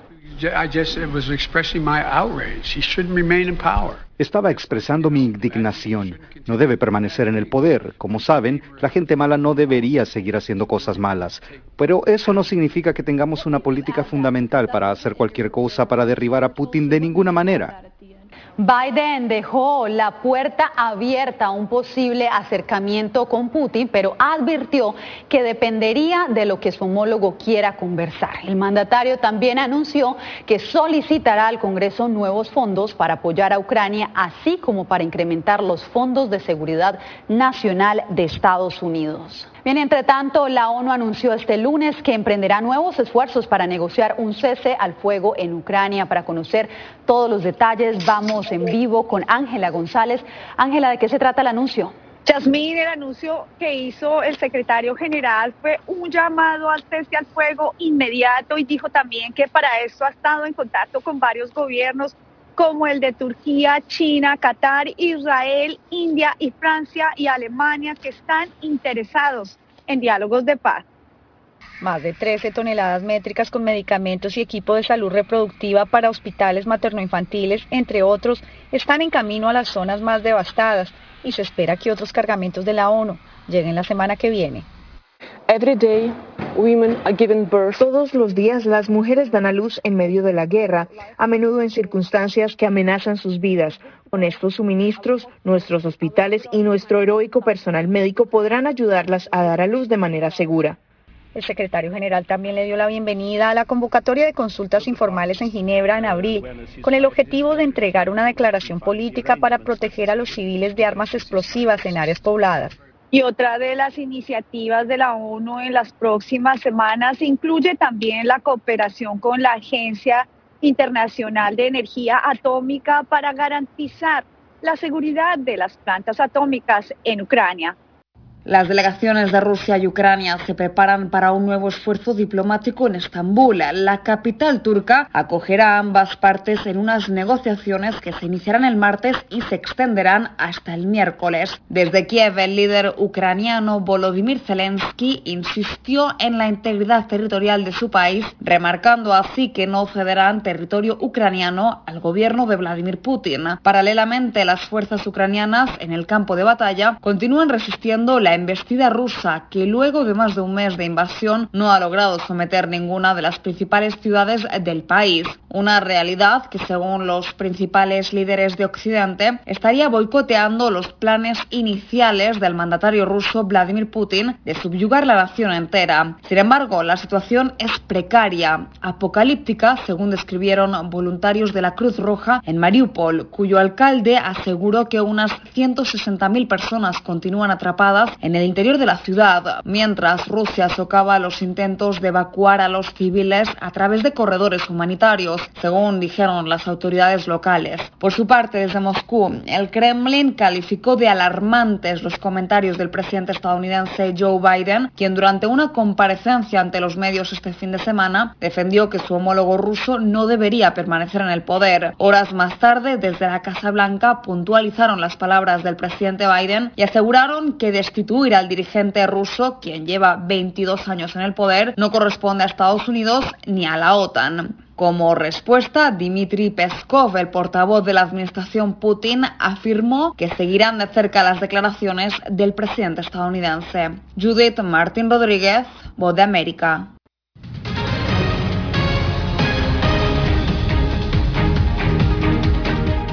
El gobierno de El Salvador declaró régimen de excepción durante 30 días después de que en solo 24 horas se registraran 62 muertes violentas, la cifra más alta de asesinatos en un lapso similar en 30 años. Claudia Saldaña con la información. Amplios operativos se desplegaron desde el fin de semana en diversas zonas del país y hasta ahora se reportan más de 600 capturas de miembros de pandillas. Con el Estado no se juega. Las operaciones van a continuar. Aunque no se puede afirmar cuáles son las causas para el repentino aumento de homicidios, algunos analistas opinan que el gobierno no tiene el control del territorio y la seguridad pública tal como lo aseguran. Es una situación de incapacidad del Estado que da desnudo una vez más de que no hay un éxito, entre comillas, del llamado plan control territorial. El presidente Nayib Bukele ordenó en su cuenta de Twitter decretar alerta máxima en los centros penales, racionar la alimentación, mantener a los reos en sus celdas y no dejarles ver ni un rayo de sol. Aunque las autoridades aseguran que para la mayoría de la población la vida cotidiana continúa de forma normal, muchos sectores del país temen que el régimen de excepción pueda abrir la puerta a violaciones de derechos humanos y abuso de la autoridad por parte del Estado. Claudia Saldaña, Voz de América, El Salvador. Desde Washington vía satélite y para Omega Estéreo de Panamá hemos presentado Buenos Días América. Buenos días América, vía satélite desde Washington. Omega Estéreo Noticias.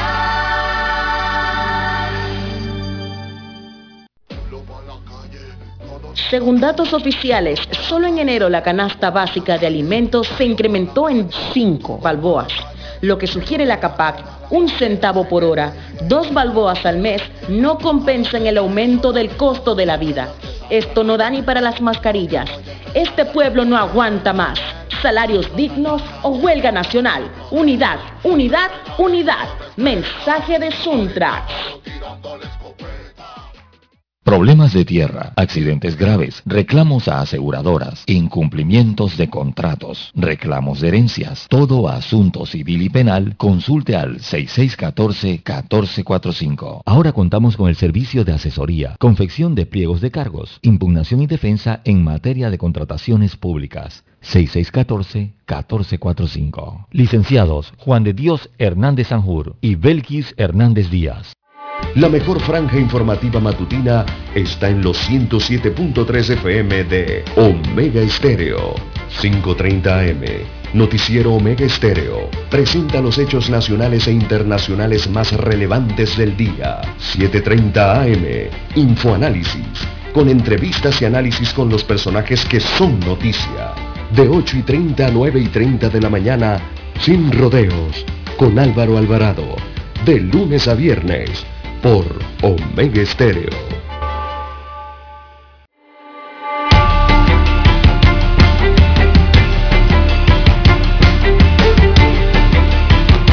Bien, avanzamos, avanza el reloj, son las 7, 8 minutos. Buenos días, Panamá. Un paquete lanzado por un dron dentro del centro penitenciario La Nueva Joya provocó disturbio la mañana de ayer una fuente oficial dio a conocer que aproximadamente a las 9 y 30 de la mañana un dron se mantenía sobrevolando el centro penal y dejó caer un paquete, el cual un custodio intentó recuperar, pero un privado de libertad comenzó a forcejear con él para quedarse con la mercancía.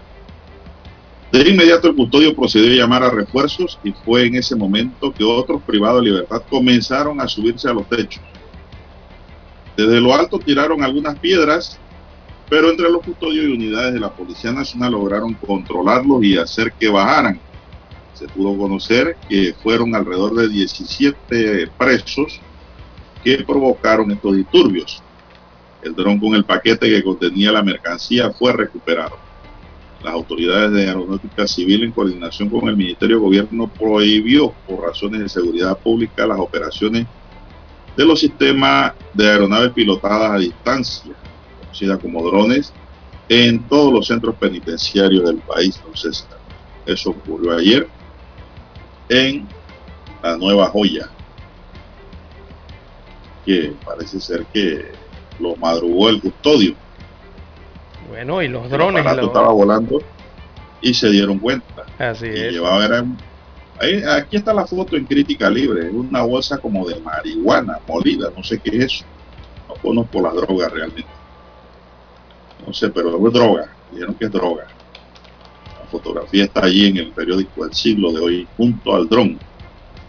Mire usted para que se usted el dron, ¿no? Lo peligroso que es el dron, sobre todo en las cárceles. Sí, porque el dron es tan peligroso porque con el dron te pueden mandar hasta una bomba. Exacto. Sí, mire, nada más hay que ver el ejemplo de la guerra allá en, en el este de Europa, ¿no? ¿Para qué utilizan los drones? es. Son realmente misiles con alas, ¿verdad? Y acá eh, se utiliza entonces para estas fechorías también en nuestro país. Bueno, ¿qué más tenemos, don César?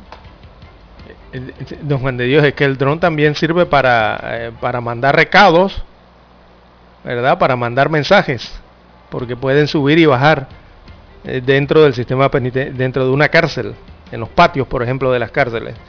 Y es otra forma de comunicarse eh, que tienen los reos o de enviar mensajería. Imagínense usted. Eh, eso tiene que tener mucho cuidado, ¿no? Por eso es que los drones hay que registrarlos en el país, ¿verdad? Y se debe tener una licencia y ciertos permisos y cumplir ciertos parámetros para el vuelo de estas aeronaves no tripuladas en el país, por muy de diversión que sean, por muy pequeñas que sean. Bien, amigos oyentes, eh, también en más informaciones eh, para la mañana de hoy. Bueno, reiterar la información del día de ayer. eh, recordemos que tembló por los lados de Tonosí, allá en la península de Azuero. eh, registramos el hecho. Fue un movimiento sísmico de 4.7 grados a 5 kilómetros de profundidad. Esto según los datos del Instituto de Geociencia de la Universidad de Panamá. Ese, ese temblor causó alarma entre la población de Azuero y también a eh, las, eh, digamos aquí en este mapa, las áreas aledañas, cuando se sintió allá en el distrito de Tonosí a la 1 y 55 de la tarde eh, de ayer. Así que no se han reportado daños en el área, pero bueno, sí fue sentido por los lados de Veraguas también este movimiento telúrico allá en la península de Azuero. Bien, las 7.13, 7.13 minutos de la mañana en todo el territorio nacional. También hay, que informar que el Zoomtrax eh, convocó a una conferencia de prensa para el día de hoy. Esa conferencia será a las 10 de la mañana en la Plaza Porras, en la capital. Eh, allí explicarán la negociación con CAPAC y lo que calificaron como nuevas acciones. Así que eso lo estarán eh, dando a conocer hoy, detalles y nuevas acciones en una conferencia allí en la Plaza Porra. Será una conferencia al aire libre. También la, en este sentido la Cámara Panameña de la Construcción, o sea la CAPAC, y, varias empresas, eh, miembros de esta organización, también enviaron un mensaje a sus trabajadores advirtiendo sobre los efectos negativos de una huelga.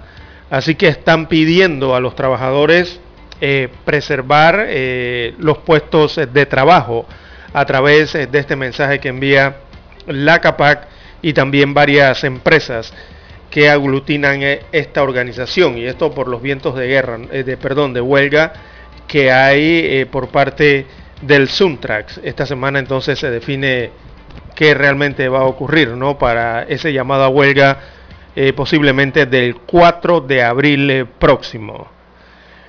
Bien, eh, las 7.14, 7.14 minutos de la mañana, en otras informaciones que están dando que hablar en Panamá.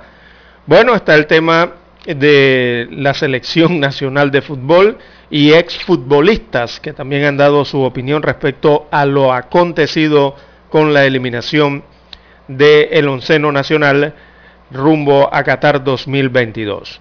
Antes de esto vamos a hacer una pausa y retornamos. Noticiero Omega Estéreo. Desde los estudios de Omega Estéreo, establecemos contacto vía satélite con la voz de América. Desde Washington, presentamos el reportaje internacional. Un juez dictaminó el lunes que el expresidente Donald Trump probablemente cometió un crimen grave al tratar de presionar a su vicepresidente para que obstruyera el Congreso y anulara su derrota electoral el 6 de enero de 2021. El juez federal de distrito David Carter en Los Ángeles dijo que el plan del republicano Donald Trump para anular su derrota electoral de noviembre de 2020 ante el demócrata Joe Biden equivalía a un golpe. La Corte añadió que, citamos, la ilegalidad del plan era obvia. La Marina de México fue parte activa en la manipulación y ocultamiento de pruebas en la investigación posterior a la desaparición de 43 estudiantes en el sur del país en 2014, así como en la elaboración de la versión oficial del gobierno de turno que resultó ser falsa, informó el grupo internacional que investiga el caso. Los expertos nombrados por la Comisión Interamericana de Derechos Humanos presentaron un nuevo informe, el primero durante la administración del presidente Andrés Manuel López Obrador, que se basa en documentos y videos militares y de inteligencia que estuvieron ocultos durante siete años. El gobernador de Florida, Ron DeSantis, promulgó una ley que prohíbe la educación sexual y sobre identidad de género hasta el tercer grado de primaria, pese a denuncias de que la norma marginaliza a las personas LGBTQ. Escucharon vía satélite desde Washington el reportaje internacional. 7.30 AM. Infoanálisis, con entrevistas y análisis con los personajes que son noticia. La mejor franja informativa matutina está en los 107.3 FM de Omega Estéreo, cadena nacional.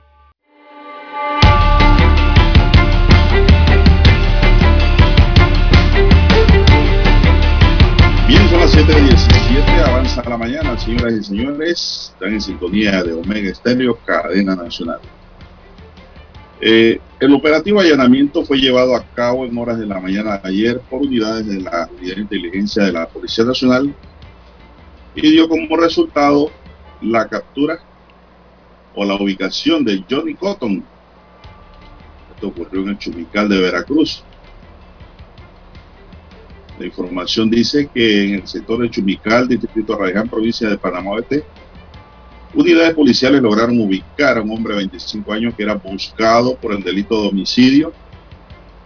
El individuo identificado como Agustín Eliezer Córdoba, alias Johnny Cotton, había sido boletinado el pasado 23 de marzo por la Fiscalía Regional de San Miguelito a través de la sección de homicidios. El operativo de allanamiento fue llevado a cabo en horas de la mañana de ayer por unidades de la Dirección de Investigación e Inteligencia Policial de la Policía Nacional en conjunto con la Fiscalía de Homicidios y unidades linces para evitar que escapara. Autoridades indicaron que este ciudadano estaba siendo buscado hace rato por un hecho registrado el 15 de agosto de 2020 en Río Palomo, distrito de San Miguelito, hecho en el que dos personas habían resultado heridas de gravedad. Entonces, esto ocurrió ayer. Río Palomo está ubicado en Samaria.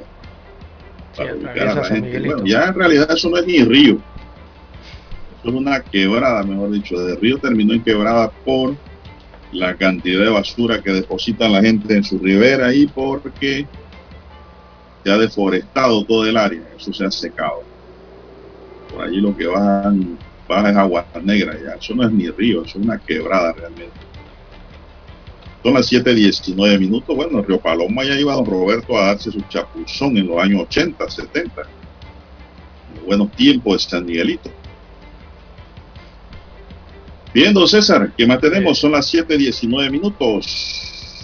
Bien, de don Juan de Dios, eh, también hay que informar que el ministro de Salud, eh, Luis Francisco Sucre, informó en redes sociales que ya se encuentra en el país, o sea, ya está en Panamá, esto luego de varias semanas eh, recuperándose de una cirugía en un hospital de los Estados Unidos de América. Se desconoce el tiempo de reposo que tendrá ya en tierras panameñas o si eh, se activa nuevamente como ministro de Salud. No se ha informado hasta el momento por parte del Ejecutivo. Así que la viceministra eh, funge actualmente como ministra encargada de Salud, la actual viceministra Berrío. Por lo menos ya está en Panamá y parece que goza de buena salud, don Juan de Dios, qué bueno por eso. Sí, hombre, lo importante es que se ha recuperado el doctor ministro de Salud y ojalá pronto vuelva a la silla. Bien, don Juan de Dios, bueno, el tema de la selección, algunos quieren hablar de ella, otros no, dicen que ya hay que pasar la página algunos, otros ni quieren escuchar este tema. Pero, ha surgido muchas polémicas. Ah, sí, ahora ya después de la eliminación, ¿no? Muchas opiniones y muchos qué se debió hacer o qué no se debió hacer. Y bueno, las redes sociales encendidas eh, por eso. También en las redes sociales observé recientes sondeos, eh, las opiniones son eh, si están a favor de mantener o no al director Tomás Christiansen como técnico de la selección en los años venideros. Así que el cargo de director técnico de la selección nacional de fútbol, bueno, todavía se desconoce su futuro. Muchos creen que dio fundamento, que dio orden y táctica al equipo. Otros consideran que no tiene la experiencia aún y que debería escogerse a un nuevo técnico. Pero bueno, son las opiniones en las redes sociales de los ciudadanos y también lo que ha estado muy activo en las redes sociales ha sido el ex eh, jugador Román Torres, eh, don Juan de Dios, el conocido eh, Massinger aquí en Panamá. Así que él se ha estado quejando en las redes porque no lo convocaron a la selección, al parecer. Tal, tal vez quizás, eh, digamos, quizás por su bajo desempeño, ¿no? Eh, desde que ha estado en Costa Rica. Recordemos que él jugaba en ese momento en Costa Rica.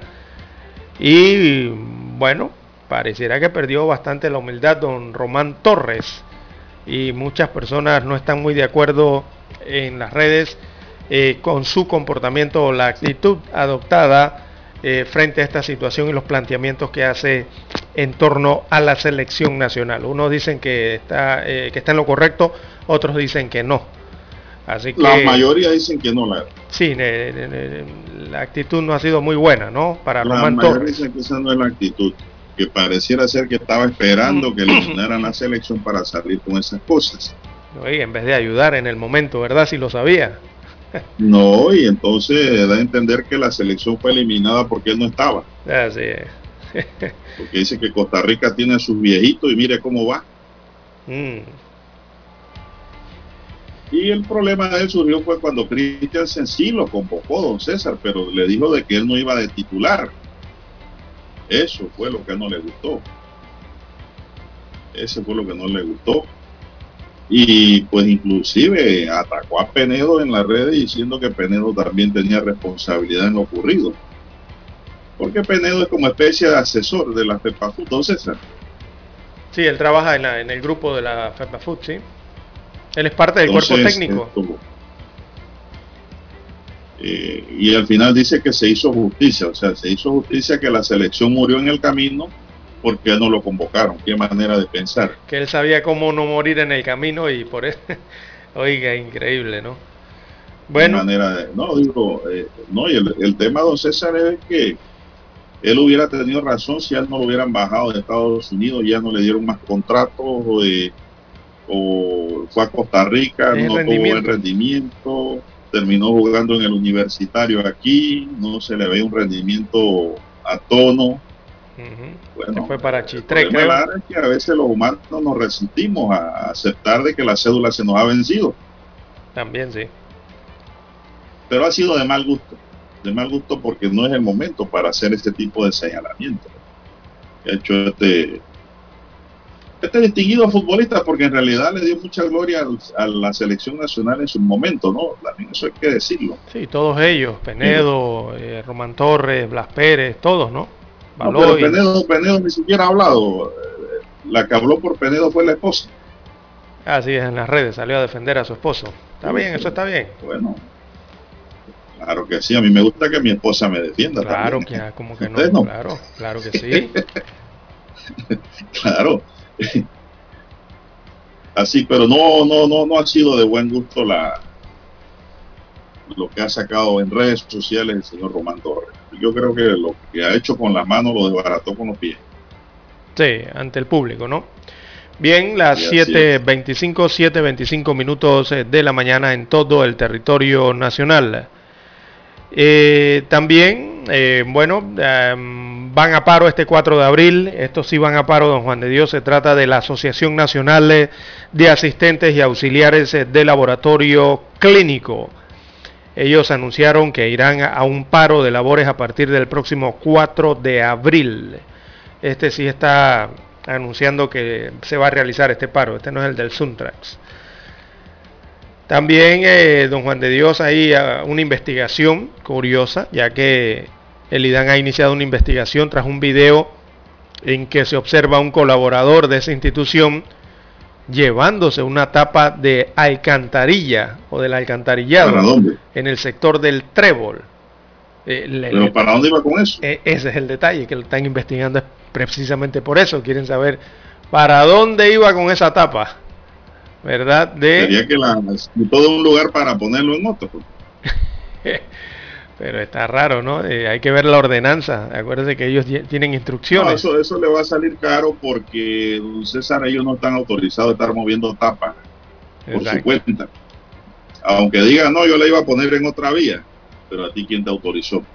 ¿Dónde está la orden? Nadie, nadie le va a creer el cuento. Aunque fuese verdad lo que van a pensar es que la tapa se la iba a llevar para venderla. Sí, es que, es que, es que, es que cualquiera quedaría atónito, don Juan de Dios, porque que usted, por lo menos en el alcantarillado de su, de su residencial, llegue alguien y se lleve la tapa y deje el alcantarillado sin tapa, digo, cualquiera queda atónito ante eso. Si yo estoy viendo, no dejo que se lleve ninguna tapa. Claro que no. En vez de llevar una solución, lo que hace es quitarla. Bien, se nos agotó el tiempo, señoras y señores. Roberto Antonio Díaz nos acompañó en esta